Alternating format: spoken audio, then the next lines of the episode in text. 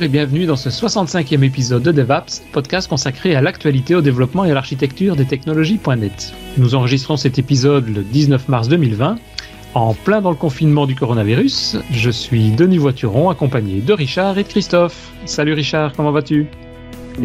Tu dis pas bonjour à Christophe? Je dis pas bonjour à Christophe, je dis bonjour à Christophe après. D'accord.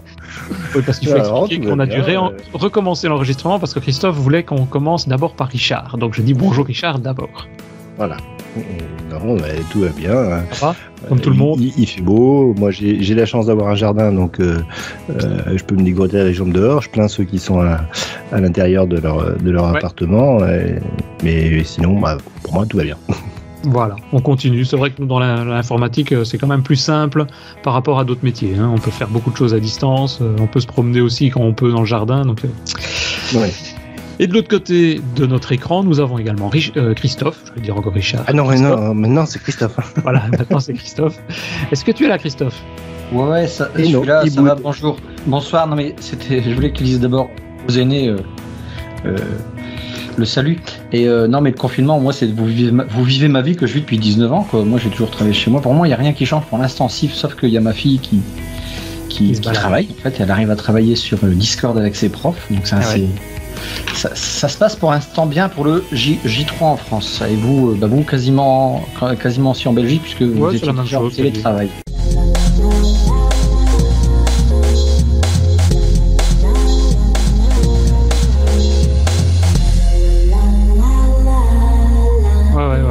Mais justement, et en parlant de confinement, là, vous avez vu, il y a, il y a- y a- je parlais de Discord parce que bah, il y, a, il y a des outils euh, qui, qui n'ont pas fonctionné. Et vous avez vu qu'au début, Teams, il a pas supporté en fait, euh, euh, pas supporté le, le pic qu'il y a eu d'un seul coup là, parce que tout le monde s'y est mis dessus.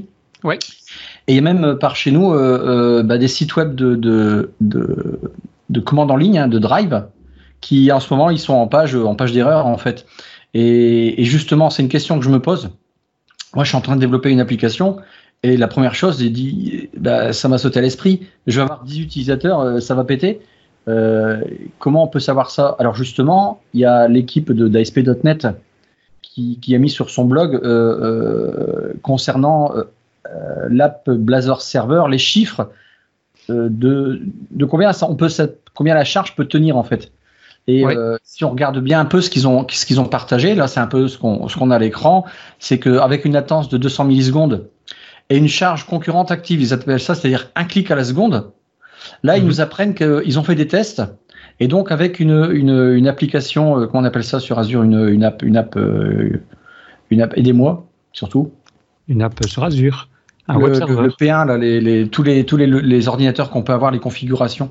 Ah, Web app. une, ouais, une web app, un website. Ouais, c'est un, un autre nom. Bref, euh, donc là ils ont sur une P1 standard, donc c'est les premières, les premières, euh, les premiers ordinateurs purés, c'est pas ce nom-là, bon sang. C'est le, le plan. C'est ça que Le plan, voilà, voilà, merci. C'est un Les- plan de facturation. Le plan, c'est les productions 1, donc c'est les premiers sur quand ils ont un CPU, non, non pas CPI comme sur le, le slide, euh, avec une RAM de 3 Go 5, ils peuvent aller jusqu'au moins 5000 utilisateurs. Donc, et encore, hein, Simultané. hein. Simultané, donc c'est déjà pas mal. Surtout que ce, le coût là, il est pas très très cher, je vais dire euh, entre 90 et 150 euros quoi par mois. Ouais, je Me pense que ça, on avait regardé, il me semble que c'était aux alentours des 120 euros par mois pour, euh, Et le pour une P3. machine de production. Ouais, Pour le P3, P1. quoi. Le Le P3, P1. lui, il est plus cher. Le P1, ouais. Et le P3, comme on voit ici, a plus de 20 000 utilisateurs en même temps. Quoi. Alors lui, il a 4 CPU et 14 Go de RAM. Bon, ok. Ouais. Et, et sachant qu'effectivement, comme on parle ici, c'est du Blazor. Blazor, il a besoin d'avoir le serveur pour pouvoir, euh, bah, pouvoir pousser de l'information. Donc, c'est pas juste distribuer de la donnée. Il y, a, il y a du calcul, il y a du traitement à faire derrière, quoi. Comme Et ça, c'est la mémoire dispo qui va être quand même important à ce moment-là. Quoi. Ouais. Donc, la mémoire, le CPU, puisqu'il y a du traitement effectivement. Et ça, c'est effectivement une grande question quand Blazor est sorti, Blazor Server. C'est euh, oui, d'accord, mais c'est comme ASP.NET, il y a du traitement serveur aussi. Qu'est-ce que ça demande comme ressources euh, Jusqu'à combien d'utilisateurs on peut aller? Et donc, ils ont fait effectivement ce genre de test, ouais. Alors justement, moi, mon application, je suis en stade de développement là, c'est-à-dire que elle est pas, elle est pas, il n'y a pas de bêta. Je suis en train de faire seulement l'app. Mhm. Bon, ok, me taper dessus, j'ai pas mis de test unitaire, mais peu importe. Euh, justement, c'est une question que j'en viendrai. Test unitaire, test de charge, la cohabitation, une question que j'ai. Et euh, bah, qu'est-ce que je dois mettre en place pour tester ça? C'est vraiment, je vous jure, hein, je suis vraiment sincère. quelle est la bonne méthode? Parce qu'a priori, il y en a plein et il y a plein de tests. Je suis un peu perdu dans tous les tests qu'on peut trouver. Test de charge, test de stress, test de. Alors il y en a au moins une dizaine de noms de, de, de, stress, de tests. Voilà, c'est ça que j'aimerais bien qu'on discute aujourd'hui. Tout à fait. Et c'est vrai que c'est la question, c'est comment eux font ça? Comment ils font pour dire, tiens, il y a 5000 utilisateurs? La première solution, première solution, Teams, il, a il a tombé? Pourquoi Teams est tombé? Euh, là, je pense qu'ils sont largement au-dessus de 5000 utilisateurs et qu'ils ont été peut-être un, un, peu pris de court. Maintenant, ça a l'air quand même depuis. moi, j'ai vu ça lundi matin, mais maintenant, c'est ouais, c'est ça, c'est bon, quoi. Et la charge, je pense pas à diminuer loin de là, mais euh, bah, il faut évidemment régler ça. Euh, on en discutait même par rapport à Teams. il y a dans Azure des systèmes de scaling automatique, donc il dimensionne, il augmente. Bah, bon, Azure a quand même aussi sa limite. Et là, à mon avis, c'est pas 5000, on est largement, largement au-dessus. Et donc, rajouter de la puissance, c'est pas juste rajouter 50, 50 machines virtuelles ou 50 CPU pour que ça marche. Quoi. Mais donc, il faut faire des tests. ça, c'est la base. oui, je voulais juste dire une chose. Je crois que c'est la première fois on a une intro aussi sophistiquée. Hein. Tout ça pour dire qu'on va te parler des tests de performance. Voilà. Mais c'est, voilà, c'est pour dire pourquoi. Oui, parce qu'on a quand même préparé un petit peu, mais on s'est posé la question, effectivement, il y a, il y a quelques jours, de dire. Euh, que, oui, c'est bizarre. Hein. On s'est posé la question de se dire tiens, mais comment on fait pour tester une application c'est des choses que bah, vous faites probablement, qu'on nous on a déjà fait aussi, c'est de se poser en tout cas ce genre de questions et puis de savoir quels sont les outils qu'on va pouvoir mettre en place pour, euh, pour mettre tout ça. Alors comme tu disais Christophe, il y a plusieurs choses quand on parle de tests, des stress tests, des tests de charge, des tests de performance. Comme tu dis, il y en a une dizaine. J'avais été repéré, je ne sais pas si on peut cliquer sur le lien ici pour ceux qui ont la vidéo. Est-ce qu'il va ouvrir le. Ah, il y a test de charge, test de performance, test de dégradation de transaction, test de stress, test de robustesse, d'endurance, de fiabilité, de capacité, de montée en charge, les tests aux limites, les tests de résilience, les tests benchmark, les ah tests de hein. les tests de volumétrie, les tests de. Mais c'est juste waouh On peut pas tout faire on peut pas tout faire, enfin on pourrait, mais ça fait, ça demande quand même pas mal de ressources. Euh, donc on ne fait en général pas tout, et on essaie de s'intéresser à souvent soit des tests de charge, soit des tests de performance ou des stress tests. On va voir un peu les différences entre les deux, entre entre tout ça. Euh, après, c'est des différences qui sont parfois un peu minimes. Hein. Mais donc, si on parle de tests de charge, l'idée c'est quoi? C'est de tester l'application, le site web, l'application, pour gérer, pour vérifier si on peut gérer une charge spécifiée d'utilisateur. Nous, c'est ce qui nous arrive souvent, c'est qu'on a des clients qui nous disent, voilà, bah, on veut développer une application et on sait qu'on va avoir, par exemple, 50 utilisateurs simultanés qui vont se connecter en permanence sur l'application euh, Internet ou intranet et on veut que ça réponde en moins de, je sais pas moi, 30 millisecondes. Il faut qu'on affiche une donnée et la donnée apparaisse en moins de 30 millisecondes. Ou quand on affiche un écran, même chose. Donc ça, c'est plutôt des tests de charge. Si on parle de stress test, c'est à la limite là, c'est pousser le processus un peu plus haut, c'est de tester la stabilité des applications, mais dans des conditions vraiment extrêmes. Là, on va, par exemple, augmenter progressivement le nombre d'utilisateurs ou le nombre de requêtes sur le serveur pour en gros voir jusqu'où ça va tenir. Et on va se rendre compte que peut-être qu'à 5000, c'est un peu ce que Microsoft a fait, c'est à 5000, tout ça va bloquer, va péter. Donc c'est un peu ça l'idée ici, c'est essayer de tester ça. Moi, j'ai pas essayé de faire tout. Ce que souvent, ce que j'essaye de faire, c'est plutôt des tests de charge. C'est voir en mettant éventuellement des paliers différents et en mettant des limites pour voir un peu jusqu'où ça peut tenir, jusqu'à quelle performance tout ça peut aller. Alors, oui.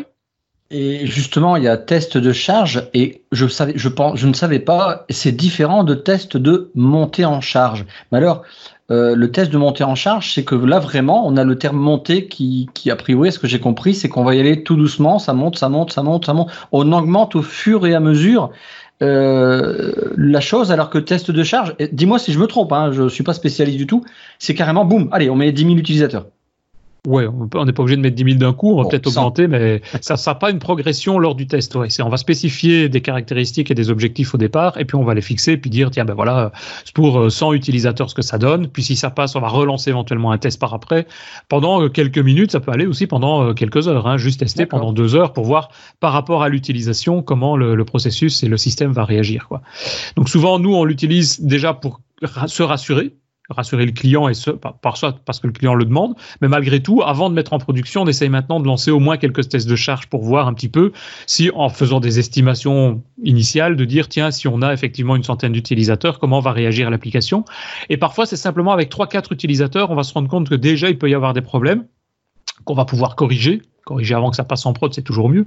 Et donc c'est du style, euh, tiens, on avait prévu dans les développements qu'on va faire des connexions à une base de données ou des connexions fichiers, mais quand on en met trois simultanés, ben forcément, il y a du traitement parallèle qui s'enclenche. Et là, le cas typique, c'est tiens, la connexion à la base de données. Le premier fonctionne, le deuxième fonctionne, et le troisième, lui, euh, soit il est complètement dans les choux, soit euh, il doit attendre beaucoup plus de temps pour obtenir une réponse. Quoi. Et donc ça, ça arrive régulièrement qu'on se rend compte que c'est juste parfois juste des petites configs ou des paramètres qui vont parfois faire péter simplement le, le process et l'application. Et on n'avait pas pensé à ça parce que quand on est tout seul, et ce qui, est, ce qui est, intéressant aussi, c'est de, de, voir, euh, de, de, pouvoir euh, monitorer l'évolution de, de, la réponse de charge de son application dans le temps. C'est-à-dire que, euh, bah, je sais pas moi, sur un scénario bien particulier, on a, on est à 500 millisecondes de temps de réponse moyen de l'application, et puis là, on a fait juste une petite modification, et puis tout d'un coup, on se retrouve à 750 millisecondes. Euh, donc, euh, ça permet de, donner une alerte en disant attention, les modifications qu'on a faites, soit on on, sait qu'on l'a fait exprès, mais on sait qu'on va le corriger, soit euh, il y a un bug quelque part. Quoi. Ouais, c'est ça. De manière, de manière générale, tu parles de, tu parles de millisecondes de manière générale. Une bonne, une bonne latence, c'est quoi? Ah, ça, ça dépend. Ça dépend des exigences qui sont demandées moi, souvent, je, considère de, de, manière graphique qu'une information qui apparaît à l'écran, il faut pour l'utilisateur, pour avoir un ressenti d'affichage, que ça doit apparaître en moins de 4 secondes. Mais 4 secondes, c'est énorme. Hein. Donc, si c'est en, dessous, ah oui, si en dessous de 4 secondes, on peut encore estimer que l'application, pour l'utilisateur, l'application réagit. Si c'est au-dessus de 4 secondes, lui, en général, il considère que l'application, elle a planté et il va cliquer partout ou va la, la fermer. Quoi. Mais ça arrive parfois que des modules de recherche, si on fait des recherches, parfois en recherchant beaucoup de données, où on va dépasser ces 4 secondes. Et là, ben, il faut prévoir des systèmes de progression, des, des, choses comme ça. Quoi. Maintenant, ça dépend. Ça dépend de l'utilisation. J'avais lu quelque part, je sais plus exactement les chiffres, mais je me demande si Microsoft, dans toutes les requêtes, les API qu'il demande, je me demande si c'est pas obligatoirement inférieur à 50 millisecondes. Mais je m'avance peut-être un peu sur ces valeurs. Non, ça c'est pour euh, tout ce qui est async. tu confonds. Tout ce qui est traitement par rapport à l'async, je ne sais plus. Je sais qu'ils ont, des, ont des caractéristiques sur ça. Il faut que C'est par rapport, euh, mettez en place euh, le, pattern async await euh, dès que vous avez euh, quelque chose de, qui dure plus de 50 millisecondes. Ah oui, c'est possible, je ne sais plus. Mais bon, oui, ça dépend effectivement des critères que l'entreprise et que le client est capable d'accepter. Donc oui, ça dépend un peu de ce qu'on veut mettre et puis le temps qu'on veut y consacrer. Hein. si on veut que ça aille plus vite, forcément, il faut passer du temps dans les optimisations, passer du temps dans certains systèmes, vérifier tout ça. Donc est-ce qu'on le prend ou est-ce qu'on prend pas le temps et qu'on se dit bah oui ok ça, ça, ça attend on met un curseur d'attente et malheureusement bah, l'utilisateur attendra et puis voilà peut-être pas la bonne solution mais pourquoi pas ça marche quoi tout dépend aussi le, le, type d'application à qui c'est destiné. Aussi, euh, si c'est, euh, je veux dire, si tu commences à dire, euh, on va mettre un, timer sur le sur Amazon.com, je pense que tu vas te faire virer assez rapidement. Ouais, ah ouais, c'est ça. Euh, en revanche, dans un intranet ou ce genre de choses, il y a de temps en temps un, certain nombre de. Les, critères sont pas sont pas du tout les mêmes, quoi. Ouais, ouais. ça dépend peut-être des pages aussi, hein, des endroits, mm. quel type de page. Si on fait une commande, comme tu dis, sur Amazon, euh, le remplissage dans le cap panier doit être très rapide, mais peut-être que si c'est vérifier la carte Visa, euh, ça va peut-être à la limite, si on attend une seconde, c'est peut-être pas dramatique mm-hmm. non plus. Quoi. Donc voilà. Donc quels sont les outils maintenant pour mettre euh, ce genre de solution et de se dire tiens je veux tester ça? Alors on voudrait que ça soit des outils assez rapides, que ça prenne pas trop de temps. Donc première chose, moi c'est ce que je faisais il y a quelques mois. Première chose c'est ben, on va s'orienter dans Visual Studio qui est bourré d'une tripotée d'outils dans tous les coins. Et il y a effectivement un outil dans Visual Studio qui s'appelle le Web Performance and Load Testing Tools. Par défaut je pense qu'il n'est pas installé dans Visual Studio. Donc il faut aller le cocher pour l'installer. Il existe dans Visual Studio euh, Enterprise 2017, la version 2019 aussi. Et une fois qu'on l'a installé, on a un nouveau type de projet disponible avec un assistant. C'est très facile à mettre en place. On ouvre l'assistant, on peut choisir, tiens, est-ce que je veux me baser sur Azure, sur le cloud? Est-ce que je me base sur un serveur on-premise pour euh, envoyer cette multitude de simulations de données, de requêtes qui vont être envoyées sur mon serveur? Euh, Et puis on configure des patterns pour savoir la distribution qu'on veut utiliser et ensuite quel type de requête on va vouloir mettre en place. Est-ce qu'on va faire une requête pour faire simplement une requête HTTP, donc récupérer une donnée? Est-ce qu'on veut aller plus loin, par exemple, des choses comme ça? Ça marchait très bien. Je dis ça marchait très bien parce que je ne sais pas pourquoi, Microsoft a décidé de le, retirer de son offre. Et donc Visual Studio 2019 est globalement la dernière version qui utilise et qui gère euh, cet outil de test de charge. Je l'ai même moi utilisé dans la dernière version de Visual Studio. Alors c'est pour moi plus que des préquétites, c'est vraiment certaines fonctions ne fonctionnent en gros quasiment plus ou plus comme il faut, et donc il faut commencer à chercher. La documentation n'est plus à jour. Enfin, moi perso, je l'ai essayé dans la 2017, ça marchait très bien. Dans la 2019, euh, j'ai eu que des problèmes avec, et donc j'ai décidé bah, d'arrêter d'utiliser ça. Donc de trouver un autre outil. Ouais, c'est vraiment étrange le fait qu'ils arrêtent cet outil parce que moi je l'avais utilisé plusieurs fois et c'est vrai que c'était c'était bien. bien et, et, et, je t'avouerai que je l'ai appris en préparant, enfin en préparant, en lisant tes slides, en voyant que c'était euh, des briquettes. Euh, J'étais pas au courant et, donc euh, j'aimerais bien voir s'il y a quelqu'un de nos auditeurs qui, qui, a, qui a la réponse. Ce serait bien qu'il nous le qu'il nous le transmette soit sur le Slack en envoyant son email au Slack, euh, soit soit sur euh, sur YouTube dans les commentaires. Ouais, c'est ça. C'était de la bombe ce truc?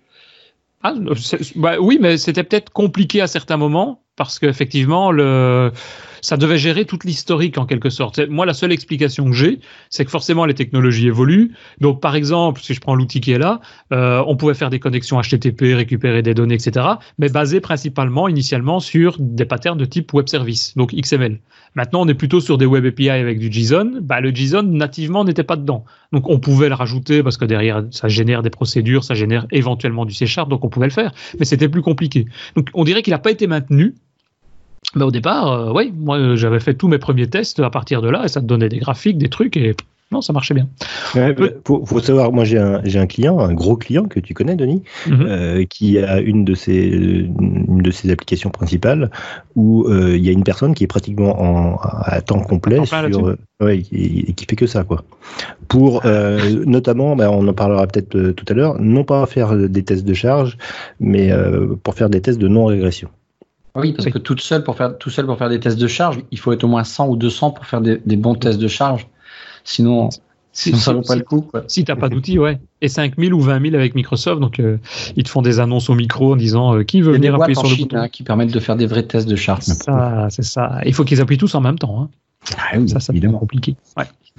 Il y a des micros dans la salle. À cliquer. Voilà. faut pas être à côté du haut-parleur. Hein. donc, euh, donc voilà, cet outil-là, il existe toujours. Il n'existera plus dans la prochaine version. Enfin, en 2020, on y est déjà, donc euh, c'est moche. Donc, euh, bah, moi, quand j'ai commencé, enfin, quand j'ai vu ça il y a quelques mois d'ici, je me dis, bah, on va essayer de voir ce qui existe sur le marché d'autres. Hein. Peut-être que Microsoft est en train de préparer quelque chose. Hein. Je suis pas au courant, mais je sais pas.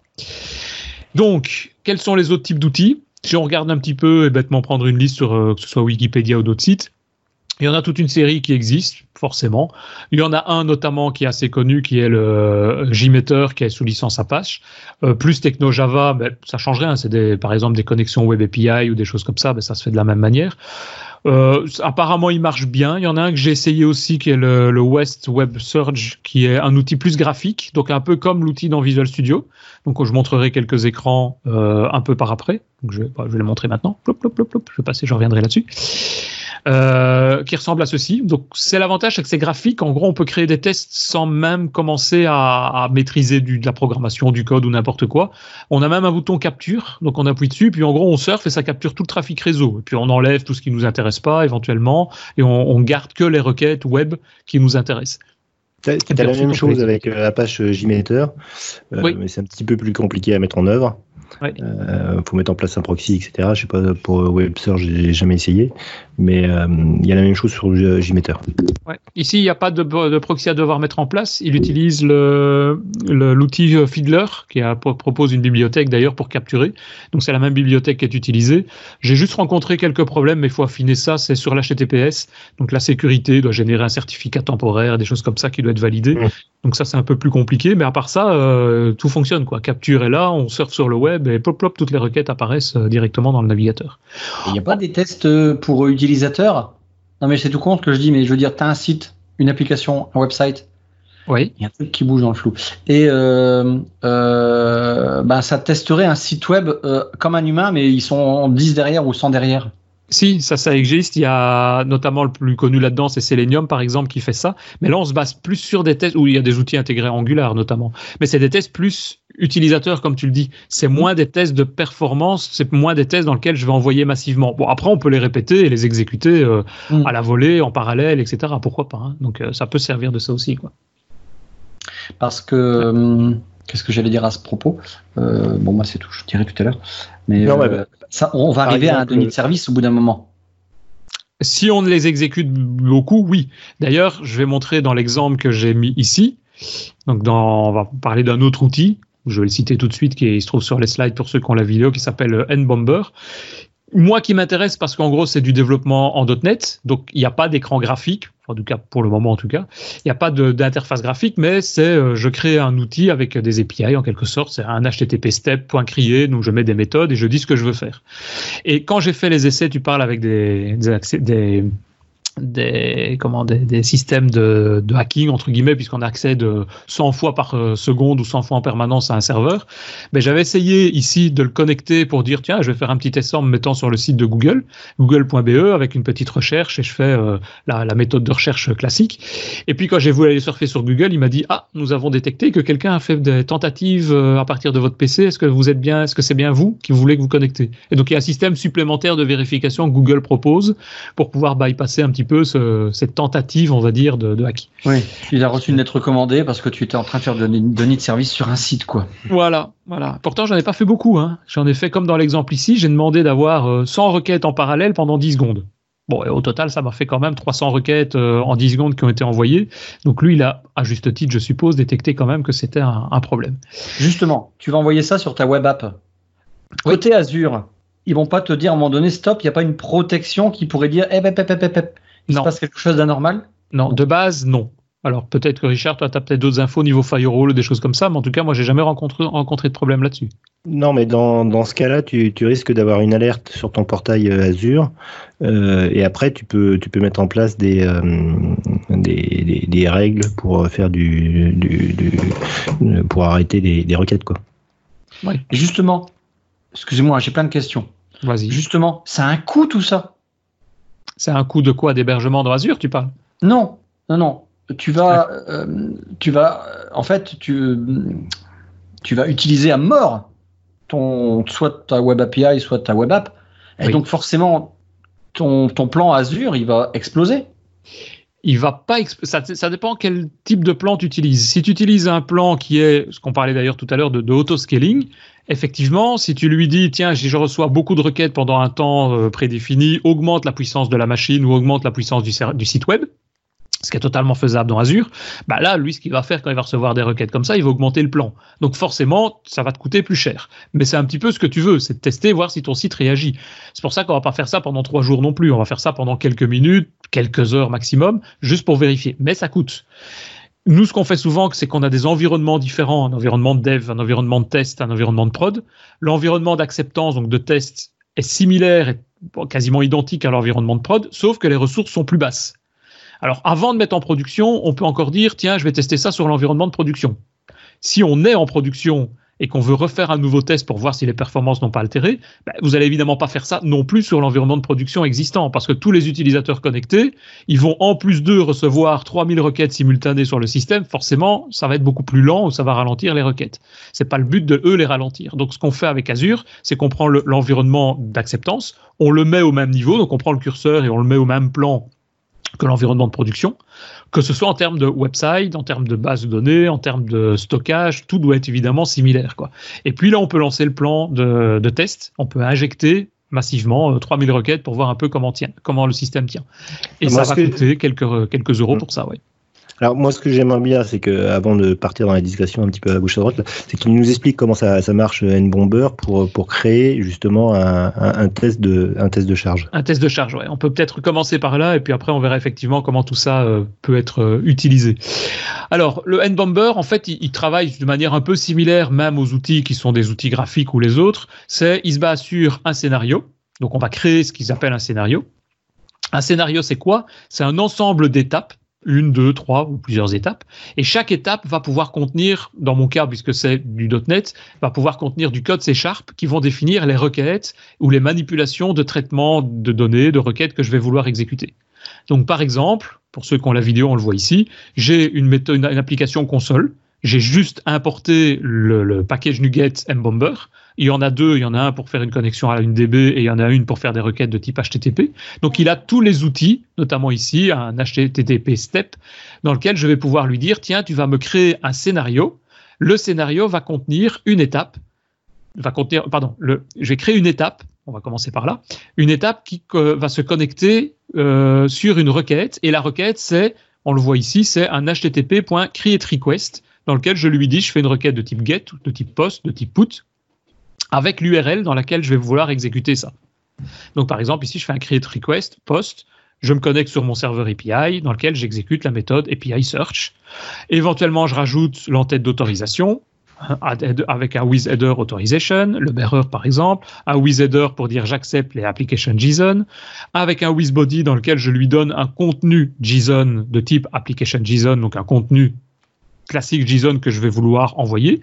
Et souvent, ce JSON d'ailleurs, je vais pouvoir demander qu'il soit dynamique. C'est l'avantage et c'est un des avantages, moi, en tant que programmeur, de pouvoir le faire en .NET, en C Sharp, c'est que je peux, par exemple, me faire une méthode de génération aléatoire, à la limite, de contenu JSON dans lequel je peux faire varier que quelques paramètres, des ID ou des paramètres last name ou des paramètres de recherche, des choses comme ça. Mais donc pour ne pas toujours envoyer la même valeur, parce qu'évidemment si j'envoie à ma méthode de recherche toujours la même donnée, certains serveurs, vous, vous l'avez peut-être développé, le serveur va gérer un système de caching et dire tiens, j'ai déjà reçu cette donnée-là dans les dix dernières données, je ne fais plus le traitement, je vous renvoie la donnée directement, la valeur de retour. Donc évidemment, on veut éviter de pouvoir faire ça aussi dans certains cas. Donc on peut demander de générer du JSON, de générer du contenu de manière aléatoire.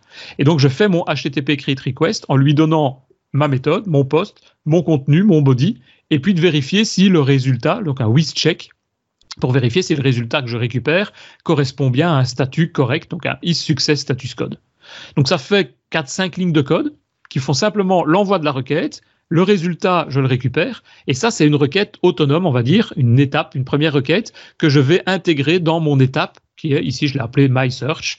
Et donc, via le mbomber, c'est simplement un http step.create on lui donne un, petit texte d'identification de l'étape et on lui spécifie simplement l'appel à la méthode myRequest dans lequel j'ai fait toute mon, ma requête HTTP. Donc si, si je comprends bien, si tu veux, euh, si tu veux tester un site, tu, tu fais comme ça un certain nombre d'étapes euh, que, tu, que tu paramètres euh, en disant je vais sur la page home, ensuite je vais sur la page Tartampion, après je vais sur la page et, etc., etc. Je fais un certain nombre d'actions en post, en get ou en delete, etc. C'est ça. Et donc tu as un certain nombre de tests et après qu'est-ce que tu en fais? Et après ces tests, je vais les globaliser derrière, donc en fonction des étapes, derrière un scénario. Et donc le scénario, c'est tout simplement regrouper ces étapes. Donc on vient simplement ici dire, je fais un, une, variable, enfin un objet pardon qui s'appelle scénario builder. Je fais scénario builder.create scénario. Je lui donne un nom d'identification aussi et je lui donne la liste de toutes les étapes avec un tableau d'étapes. Donc j'en ai une dans mon cas, mais je peux en mettre deux, trois, quatre, cinq étapes qui vont pouvoir être exécutées les unes à la suite des autres. Et qu'est-ce que je vais faire avec ce scénario? Je vais le, en quelque sorte le configurer en lui disant, ben voilà, ce scénario qui dans mon cas va exécuter une requête, mais ça pourrait être encore une fois deux ou trois, je lui dis, tu vas me générer, tu vas me demander d'exécuter ces requêtes-là de manière concurrente. Donc j'ai une méthode qui est with concurrent copies, dans laquelle je lui dis, tu me fais ça 100 fois en parallèle. Donc il va lui traiter en, background, en, arrière-plan, il va simplement faire 100 trades, et il va exécuter la première dans le premier trade, la deuxième dans le deuxième, le troisième, ainsi de suite, et il va en faire 100 en parallèle, et il va obtenir des résultats, et à chaque fois qu'il obtient un résultat, il relance une deuxième pour avoir en permanence 100 copies simultanées qui sont en train d'être exécutées, qui sont en mémoire. Mhm. Donc ça, c'est le nombre de copies. Ensuite, j'ai un euh, with warm-up duration dans lequel là, je lui donne le temps en secondes, par exemple. Ici, je lui dis, tiens, j'ai 10 secondes de ce qu'ils appellent le démarrage, le warm-up, c'est-à-dire j'ai 10 secondes dans lequel je vais exécuter mon process et toutes mes requêtes, mais je ne vais pas utiliser les résultats dans mes résultats finaux. C'est souvent utilisé, je prends le cas d'ASP.NET, il y a toujours un, temps de latence pour démarrer le, le serveur, démarrer le processus. Et il y a beaucoup de serveurs où il y a besoin d'avoir quelques secondes pour démarrer le système, de mettre en mémoire quelques objets, de mettre en mémoire quelques éléments lors de la première connexion, par exemple. Ah, et donc, tu te tu, mets tout en cache euh, dès qu'il y a une requête. Et puis oui, alors ça, c'est pas le but. Sauf si tu fais des éléments aléatoires. Mais maintenant, tu peux mettre ce temps de warm-up à zéro si tu as envie. Hein. Pourquoi pas mais ça existe. On peut mettre un temps de warm-up de quelques secondes pour laisser le temps au process de, démarrer. Ce qui est souvent le cas, hein. quand quelqu'un, un utilisateur se connecte, bah, il n'est pas le premier en règle générale. Il y en a quelques-uns qui sont derrière et qui ont déjà fait éventuellement le démarrage du système. Quoi.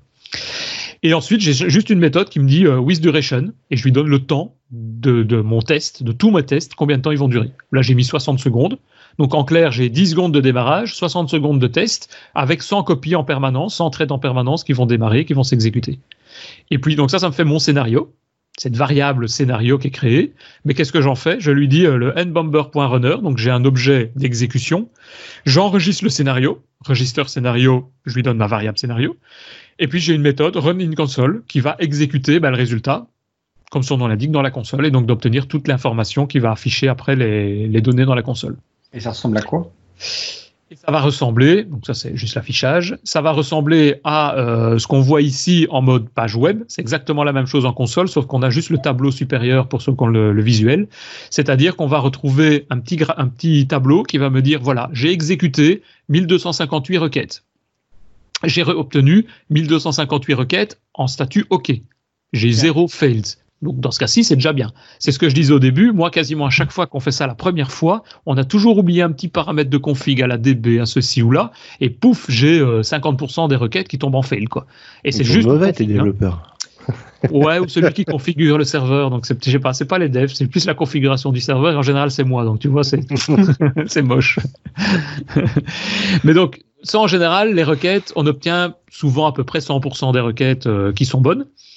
Et puis ensuite, on a, et c'est là qui va, ça va plus nous intéresser, c'est le temps de réponse des requêtes. Et donc, on a le temps minimum en millisecondes, 96 millisecondes pour obtenir une réponse, pour le minimum. Et ça va jusque 18 euh, secondes pour obtenir certaines réponses. Pourquoi 18 secondes? Ben Parce que certaines requêtes, puisque j'en ai 100 en parallèle, certaines requêtes sont mises peut-être en attente dans SQL Server si je me connecte sur une DB de ce type-là, parce que derrière, ben, il ne peut pas accepter tout le trafic. Et donc, je peux aller plus vite, mais il faudrait peut-être que j'augmente la puissance de mon serveur ou augmenter la puissance de ma DB. Donc ça, c'est encore une fois, c'est un juste milieu. Est-ce qu'on accepte ou pas quoi? Donc j'ai le minimum, j'ai le maximum, 96 millisecondes, 18 000, donc 18 secondes, et donc il me donne une moyenne. Il me dit, bah, en moyenne, on est à peu près à une seconde, 1085 millisecondes de moyenne pour exécuter euh, ma requête de recherche dans ce cadre-ci. Après, c'est à vous à voir, est-ce que c'est acceptable ou pas. Donc, et, après, tu as, la distribution aussi. Après, on a la distribution, oui. On a la distribution avec ce qu'on appelle euh, le, temps de réponse en percentile. Donc, c'est en gros, si je mets un, nombre de points, si je suis en dessous de, de 50%, c'est tous les points qui sont en dessous de 50%, combien de temps ont-ils mis pour pouvoir exécuter ce, cette requête et donc là, je, vois que je suis à 583 millisecondes pour 50%, euh, on va dire, des, requêtes dans ce cas-ci. Et il y a euh, des critères comme ça de 50%, 75, 95%, avec une distribution euh, standard de, 1409 dans, dans l'exemple qui est ici. Quoi. Mmh. Et puis les taux de transfert. On a combien j'ai transféré de data donc minimum, je transfère, moi, dans, ça c'est une bête petite requête, il y a juste un, un get, donc je transfère 0,1K de données dans un sens. Et en moyenne, j'ai 0,13 euh, mégas pour l'ensemble de toutes mes requêtes qui ont été envoyées. Euh, bah bon, c'est très très peu de données dans ce cadre-ci qui ont été envoyées et reçues, donc c'est pas très significatif dans mon cas ici. Et justement, cette image qu'on a à l'écran, là où on voit un beau tableau, puis un camembert, et puis un, graphe, mhm. c'est N-Bomber qui le génère ou c'est toi qui l'a Oui, non, c'est lui qui le génère. Alors, si je me mets dans le Visual Studio, voilà, si je me mets dans Visual Studio ici, non, bah, je vais aller vous montrer le résultat. Ça sera plus simple. Le résultat se trouve dans le debug. Il y a une rubrique report. Voilà, les tests que j'ai fait tout à oh, l'heure. Donc, dans le dossier bin.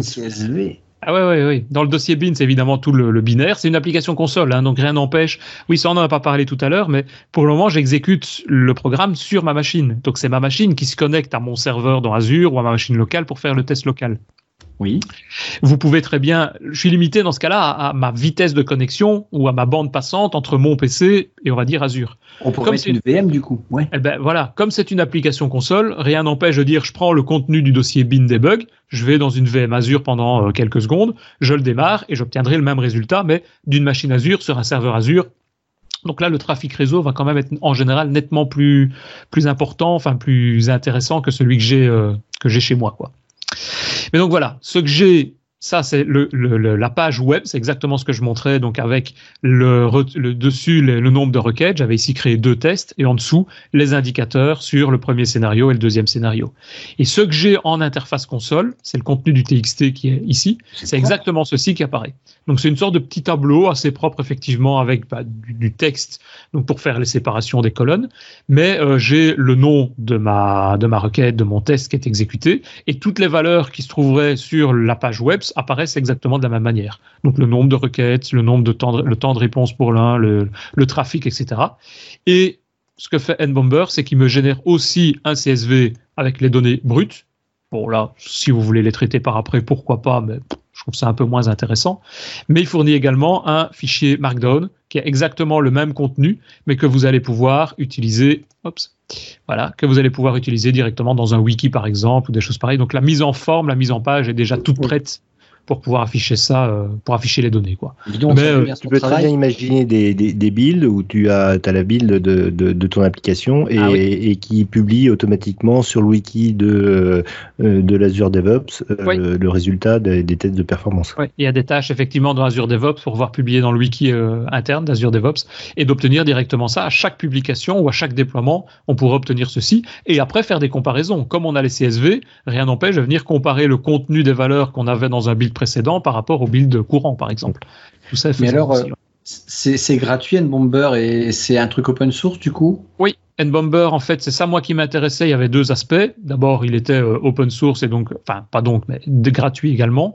Et euh, il y a une société qui est derrière et c'est en C Sharp, donc moi c'est ça ce qui m'intéressait aussi. L'inconvénient pour le moment, c'est qu'apparemment il est toujours en version bêta, en 0.60 quelque chose ou en 0.16, je ne sais plus. Donc on peut s'attendre à ce soit une, qu'il y ait une offre euh, peut-être premium mais gratuite. Euh, Alors il y, a, il y a déjà des offres payantes parce qu'il y a effectivement une société qui se trouve derrière ça. Donc si je vais sur le site de nbomber.com. Euh, M de troll. D'accord, c'est gratuit, machin, et après, ça, c'est 5, quelques dollars qui ne sont pas encore annoncés. Oui, et alors euh, ils, ont ou ils vont proposer également, voilà, dans l'aspect consultance, la possibilité d'avoir des serveurs pour pouvoir lancer, si j'ai bien compris, lancer les, tests chez eux. Parce que ça, c'est ce que je disais. Nous ici, ce qu'on peut faire, c'est prendre l'application console, la mettre dans Azure. Bah, bon, ça demande quand même un petit boulot et des choses comme ça. Pourquoi pas avoir directement un service qui permettrait de faire ça? Donc apparemment, ils sont en train de mettre ça en place, mais j'ai pas été creusé plus loin que ça, puisque moi, moi, l'intérêt de l'exécution était déjà suffisante, quoi. J'avais une question, mais tu as répondu tout à l'heure, c'était euh, bah, à quelle fréquence, du coup, euh, on va faire des tests de charge dans, dans la vie d'un logiciel?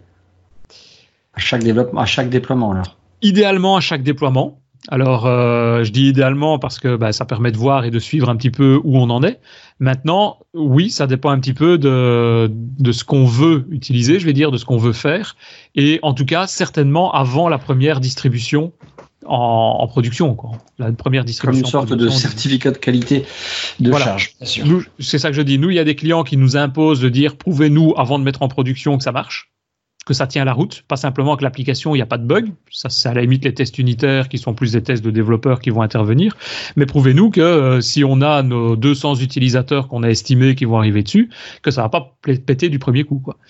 Et, et malgré si c'est pas le client qui le demande, moi encore une fois, moi je trouve que c'est quand même plus intéressant de au moins le faire. Ça ne demande pas énormément de boulot, c'est juste quelques commandes comme on le voit devoir euh, écrire.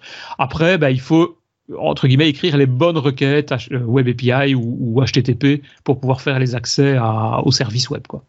Comme, je disais tout à, tout à l'heure, là, euh, dans, on a une, une, application, une grosse application où on a une personne qui a à, temps complet pratiquement dessus.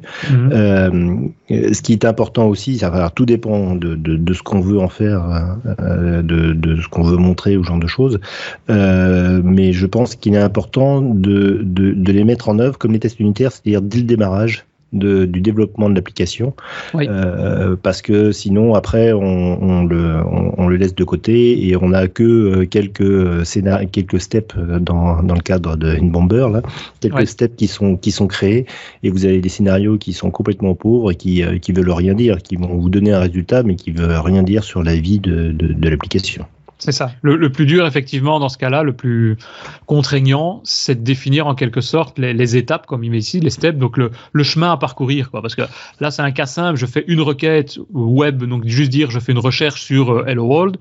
Euh, bah, euh, ça va vite. Mais si on fait une vraie application, il y a je me connecte, je m'authentifie, donc je récupère un token. Ce token, je le réutilise dans la requête suivante pour pouvoir aller faire une recherche dans un écran de recherche de profil. Je récupère un premier profil, je vais me connecter sur un autre écran et je fais l'édition de ce profil, je le modifie, je le change. Donc il y a, il y a toutes les étapes. Et si on veut être logique, il faut effectivement tester, je veux dire, une grosse, si pas tout, toute la majorité du, enfin tout l'ensemble du site web euh, devrait testé de cette manière-là pour voir si ça, si ça répond. Quoi, ouais. On teste vraiment du coup la web app ou la web API Alors voilà, ça c'est la grande question. Euh, moi jusqu'à présent, j'ai jamais fait que des tests de euh, web API. D'abord pour une question de facilité parce que tester la web app, ben, il faut se connecter sur l'aspect plutôt graphique de l'application.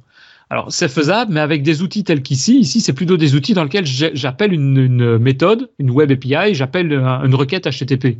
Si je veux faire des tests plus de type Angular, ben, soit ils sont accessibles via des routes et je peux faire la même chose, mais c'est pas toujours le cas. Soit il faut utiliser des outils, enfin à mon sens, plus de type euh, Selenium, qui sont des outils plus de, de tests graphiques. Et là, on va pouvoir à ce moment-là dire faire des simulations. Je clique là-bas, je fais ce clic là-bas, je clique ici, etc. Quoi. Oui, mais en fait, tester les services qu'on a enfin, tester les services qui, eux, vont appeler les Web API, ça me paraîtrait plus euh, dans la logique euh, des choses finales, puisque ton service, il va consommer un petit peu, il va aller chercher, alors que si tu testes Web API, tu perds une couche, à mon avis. Oui, oui et non. Ici, nous, on était dans le cas où c'était une application de type single page application. Donc, il y a effectivement du traitement, mais tout l'aspect traitement, l'aspect traitement local non, oui, en ces temps-ci, c'est pas bon. Hein, il faut pas être malade. il a toussé, il a toussé. Attends, on coupe tout, on coupe tout, coupe le micro, coupe le micro. donc, euh, non, l'application Angular, elle va s'exécuter côté client. Donc, j'ai moins de maîtrise sur les performances liées à ça. Alors, on teste les performances, mais à la limite, c'est d'autres process. Moi, ce qui m'intéressait plus, c'était de maîtriser la communication entre l'application cliente et le serveur et donc tous les traitements côté serveur. Le fait de dire quand l'application cliente elle, exécute une requête sur le serveur, ben, ça va prendre un certain temps et combien ce temps va-t-il prendre et est-ce que c'est acceptable? Après, le traitement de récupération de ces données et le traitement en, local dans l'application Angular, oui, c'est important, mais j'ai moins de maîtrise là-dessus parce que si quelqu'un avec une machine tout pourrie, ben, ça va être plus lent que s'il a une machine, euh, une machine de gamer, quoi. Et puis il y a, une autre chose aussi, c'est que euh, prenons l'exemple d'une page où tu peux éditer euh, euh, le, nom et le prénom d'un utilisateur. Donc euh, tu as, un formulaire où tu as son nom et son prénom. Donc quand tu arrives sur cette page, mhm. euh, donc tu arrives avec une route avec euh, avec Angular. Donc au, moment où tu vas déclencher cette page, donc qui pourra être interrogée par, votre application de, test unité, de test de, charge, l'application va aller appeler le, Web API pour récupérer l'utilisateur et les afficher dans l'écran. Et puis quand la personne il va faire save, à ce moment-là, euh, il va faire un post vers euh, les Web API. La seule chose, c'est qu'il va rester au même endroit. Donc, le, entre guillemets, le, ce test-là ne pourra jamais être fait par un, outil comme, euh, comme Bomber. Ouais, non, tout à fait. restera dans la, dans la même route. Mais il y a des outils qui existent. Hein. Je parle encore une fois de Selenium. C'est ce genre des outils qui peuvent être utilisés pour ça et qui peuvent calculer ça. Mais c'est pas exactement les outils pour moi de type test de charge dont on parle ici. Mais je suis d'accord avec toi, ça, ça serait plus simple, Christophe, de faire ça. Ça, je suis d'accord. Tu es toujours là, Christophe? Oui, j'ai encore des questions. Ah je croyais qu'on t'avait assommé, c'est ça. Ah c'est le fait que j'ai toussé. Ils ont la réponse. oui, bah, quelles sont les autres questions alors? Parce que sinon, on arrive tout doucement là. Ça, c'est bien. C'est super. On va avoir euh, une, comme ici on voit une courbe à l'écran où on a des appels, on a super, ça marche bien, c'est dans le vert. Ouais. Bon, J'imagine que moi, dans mon app, là en cours, il y a des trucs qui vont pas aller. Mon app, elle va super bien, mais je suis tout seul euh, à le tester pour l'instant. Maintenant, vous êtes des pros, ça fait 15 ans, vous travaillez, tout ça. Il n'y a pas des bonnes méthodes? Des bonnes, bonnes méthodes pour faire quoi? Des bonnes pratiques. On, trouve souvent des choses, c'est les bonnes pratiques pour bien coder en C Sharp, pour bien coder en mhm. Angular si vous voulez. Mais il n'y a pas des bonnes méthodes, déjà une sorte de, de, livre blanc qui va vous dire, bah voilà, pour les tests de montant en charge, voilà, évitez au niveau de la connexion DB de faire comme ça parce que ça, c'est pas bon. Ah, ça marche, mais c'est pas bon. Euh, voilà, tu vois ce que je veux dire? Oui, non. Bah, les bonnes pratiques au niveau. Bah, quand vous êtes tout seul, ça va aller, mais vous êtes deux, ça va plus aller. Oui, mais je, vais te répondre en te, posant une question. je vais te dire, voilà, j'ai un colis à transporter à Lille. Est-ce que tu pourrais le transporter pour moi? Est-ce que tu as l'outil de transport adéquat? Je vais te demander combien qui pèse, ses dimensions. Voilà, donc c'est exactement la même chose. Tout, tout dépend du, du contexte euh, de, de, de, ton application. Tu as, énormément de paramètres qui peuvent entrer en ligne de compte. Euh, c'est. La connexion à la DB qu'on parlait tout à l'heure, il y a plein de façons de se connecter à une DB. Euh, dans, dans, dans, tous les contrôleurs, on va avoir euh, on va avoir les, les, les, les, les connexions. Quoi. Donc forcément, là, finalement, on, va pas... Ce ben voilà, ce qu'on essaye de faire, si j'essaye de résumer, mais comme dit, comme dit Richard, c'est, ça dépendra des applications, ça dépendra de toute une série de, critères.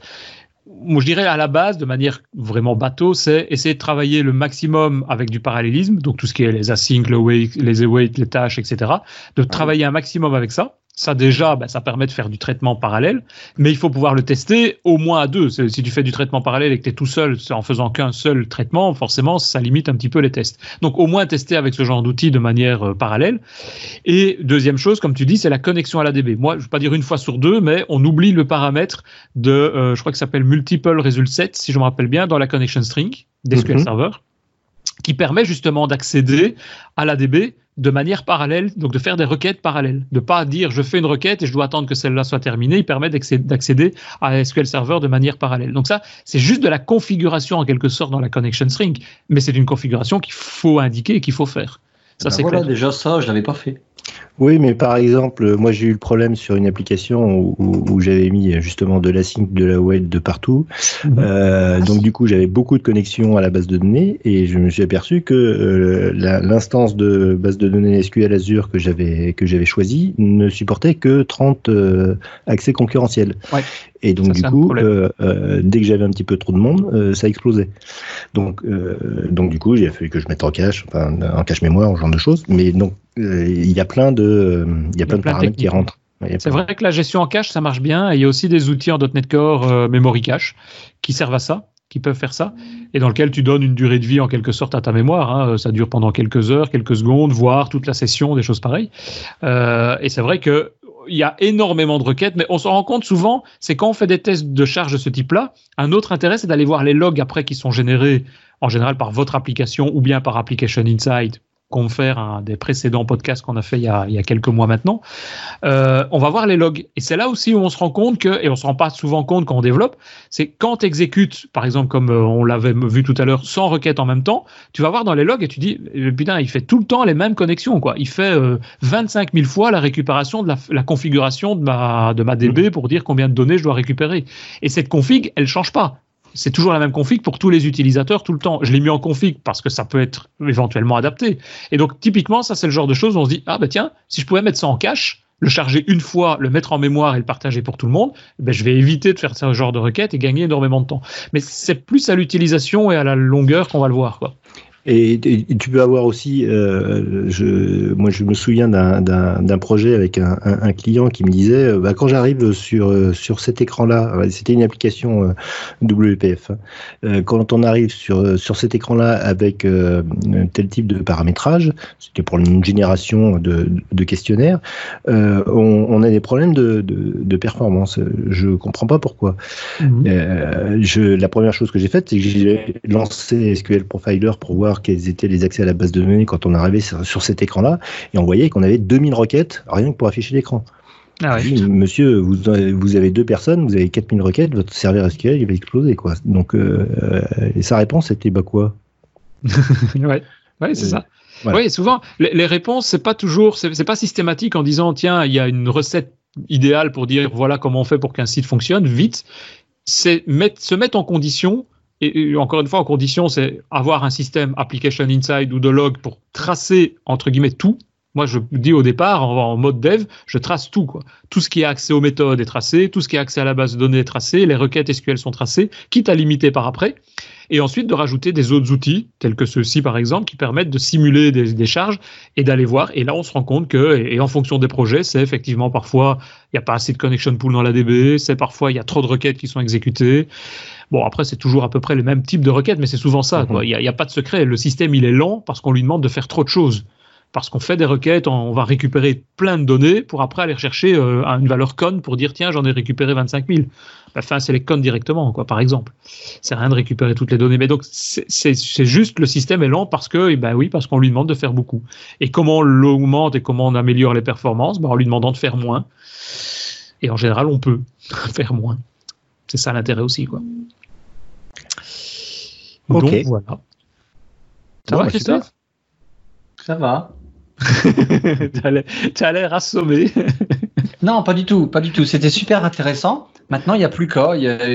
Voilà, il faut, tester des scénarios et ben, il faudrait que je mette ça en place parce que c'est voilà une question que ça me fait peur. Je peux pas mettre en prod un truc sans savoir si ça va tenir au bout de 10 clients. Quoi. Ah ouais, non, tout à fait. Oui. Et c'est souvent, bah, c'est la question qu'on se pose. Nous, on, euh, même chose, hein, on travaille pendant six mois euh, sur un développement, puis le client dit, euh, allez, on y va, on y va. ouais. Mais quand vous allez l'ouvrir, les journalistes vont se connecter dessus. Le dernier projet qu'on a eu, c'était ça, quoi. C'était très, très publicitaire, très marketing. Donc, on a eu des journalistes là, et tout le Et si tu fais ça et que ça plante dès la première connexion, ça le fait pas, quoi. Et donc là, ça te donne une mini garantie, ni pas à 100%, mais une mini garantie en tout cas qu'on peut le faire. Et en plus, on a la chance parce que avec Azure, on peut se permettre de faire ce genre de test dans un environnement d'acceptance qu'on augmente et qu'on met au niveau de la prod. Euh, si on est en, on-premise avec des serveurs internes, demandez à votre infrastructure interne de dire tiens, ben pour demain, j'ai besoin pendant deux heures d'avoir un serveur qui ait de la qualité de la prod. Il va vous envoyer péter. Hein. Ah, surtout, oui, juste une petite remarque. Euh, dans le cas où tu fais du on-premise, euh, tu as un serveur pour, euh, pour héberger ton application et tu as une autre, un, autre, un autre micro, un autre PC, un autre serveur qui va exécuter les tests. surtout pas les mettre l'un sur l'autre. Oui, oui, non, oui, effectivement. Ça me semble évident, mais bon, autant de repréciser. Oui, c'est ça, et c'est pour ça effectivement de même se connecter. Et c'est ça que je disais, la, la société de N-Bomber ici, je suppose que s'ils mettent en place un service d'injection comme ça ou d'exécution de ce genre de test, il y aura une batterie de serveurs derrière. L'idée, c'est pas que tout arrive du même endroit. Mhm. Sinon, ça fausse aussi un petit peu le, le process, quoi. Sans, compter que vous pouvez recevoir des messages de Google pour vous dire attention, vous êtes en train de pirater mon serveur. ok. Ouais. Donc voilà. ça va super. Ça va. Ben voilà, ben, s'il n'y a pas d'autres questions, je pense qu'on arrive euh, tout doucement au bout de cet épisode, euh, qui a pris un peu plus de temps que, je ne pensais. Je pense que ça, c'est un épisode assez court, ben, malgré tout quand même. Ça fait presque une heure, je pense qu'on est déjà en train de, discuter, de parler, c'est bien. C'est toi qui es trop bavard. C'est oui, probablement, oui. ouais. Ben, je, vais aller, je vais aller prendre du sirop et je vais aller me coucher. Voilà. T'as mal à la gorge? Tu tousses non. tu, veux venir me rendre visite pour vérifier? Non. non. Donc, euh, bah, peut-être juste avant de se quitter, comme d'habitude, hein, si vous appréciez le podcast, euh, soutenez-nous. Venez sur euh, tipeee.com slash devaps et vous nous faites un, petit coucou à partir de là. c'est déjà ce qu'on fait Stéphane, Damien, Frédéric, Adrien, Michael venez plus nombreux, ça, ça nous fait toujours plaisir. Ou bien simplement un petit commentaire, vous nous envoyez un tweet ou, tout simplement à la, en dessous du podcast ou de la vidéo sur YouTube. Vous faites euh, un pouce bleu, comme on dit, pour les vidéos et un petit commentaire en dessous. Il paraît que ça fait toujours du bien à, YouTube et ça nous fait plaisir, en tout cas à nous aussi. Merci beaucoup, messieurs. À bientôt. À la prochaine fois. à la prochaine fois et, restez chez vous. Ouais, restez chez vous et on verra la prochaine fois ce qu'on peut faire si on est toujours là. non, on peut pas dire ça. Non, non, on peut pas dire. Tu, peux pas tu couperas, hein. Ça, là, je comprends. Allez, ciao. Salut. Ciao.